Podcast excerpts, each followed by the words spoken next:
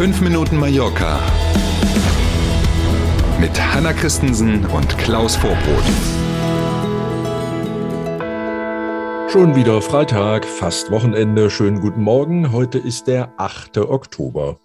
Guten Morgen. Heute Abend öffnen die ersten Diskotheken wieder. Yay, Klaus, wir sind dran. Freitagabend Disco. Nach mhm. mehr als eineinhalb Jahren Corona-Zwangspause. Die Balearenregierung hatte ja diese Öffnung wieder zugelassen. Damit fährt dann jetzt auch der letzte Wirtschaftszweig nach Corona so ganz langsam wieder hoch. In den Diskotheken neben den 3G-Regeln fürs Reinkommen relativ strenge Regeln. Essen und Trinken nur im Sitzen und am Tisch. Wenn man am Tresen ist oder auch auf die Tanzfläche will, ähm, dann nur mit Maske. Zunächst öffnen auch nur wenige Diskotheken an diesem Wochenende. Also schön aufpassen, dass du deine Tanzkarte sozusagen äh, nicht in zu viele Läden verteilen willst heute.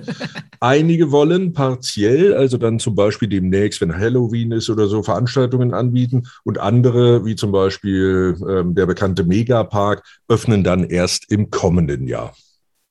Apropos nächstes Jahr, die Saison soll bereits im Februar beginnen. Der Sporttourismus soll noch stärker beworben werden. Ja, Tourismusverlängerung, Saisonverlängerung nach hinten, also zum Ende ja. des Jahres und jetzt auch nach vorne. Müssen wir aufpassen, wenn das so weitergeht, dann ist die Tourismussaison auf Mallorca demnächst 13 Monate lang, weil sie so verlängert wurde.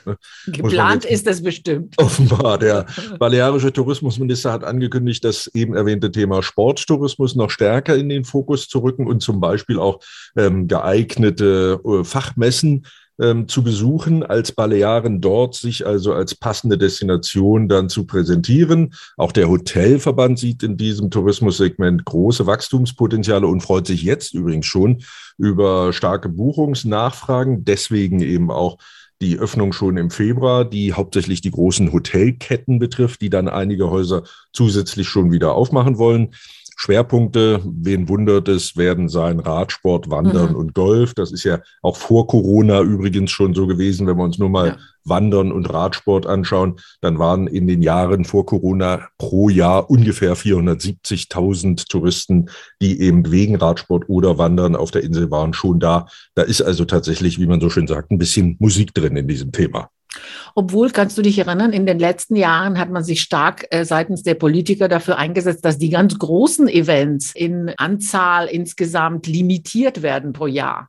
Das sind so die, die Einzelveranstaltungen, glaube ich. Ne? Genau. Und dann, also, wenn man äh, dem Wunsch nachkäme, den die haben, dann verteilt sich das natürlich möglichst ja. linear aufs ganze Jahr. Ne? Wird nicht ganz so klappen. Aber grundsätzlich ja. ist die Idee wahrscheinlich keine verkehrte, weil dafür natürlich ja auch die Voraussetzungen hier auf der Insel echt top sind, muss man ja sagen. Mhm.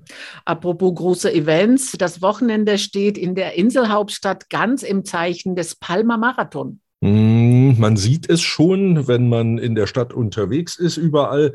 Heute zwischen 11 und 19 Uhr, das geht dann auch morgen und übermorgen nochmal, aber eben heute ab 11 und dann bis 19 Uhr können die, die sich online registriert haben, ihre Unterlagen abholen, also die Läuferinnen und Läufer die Startunterlagen und zwar im Parc de la Mar, wie das in den anderen Jahren ja auch so war.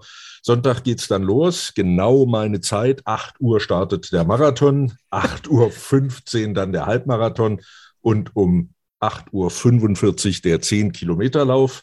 Ähm, für alle die, die sich also an der Strecke ein Bild machen wollen.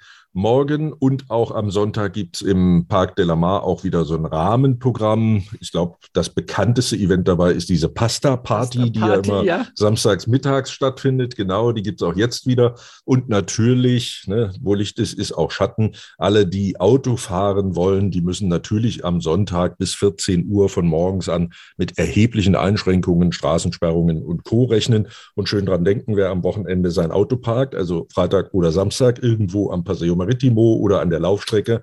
Ne, die Dinger werden dann rigoros abgeschleppt. Also lieber nochmal gucken. Es hängen überall große Hinweisschilder, dass man da keine böse Überraschung erlebt dann. Ich verstehe so, wie du, wie du es berichtest. Du hast dich nicht angemeldet, oder? Ja, ich war ein bisschen spät dran. Ich hätte gerne so einen, ja genau, ich hätte so einen gemütlichen Spaziergang so durch zwei, drei Straßencafés, aber das habe ich nicht finden können auf der Homepage. Da konnte man nicht klicken. So 11.30 Uhr Beginn war nichts zu finden diese Modalität war diesmal nicht ausgeschrieben. Ja, keine Ahnung, wahrscheinlich Alles. wegen Corona oder ich habe keine Ahnung.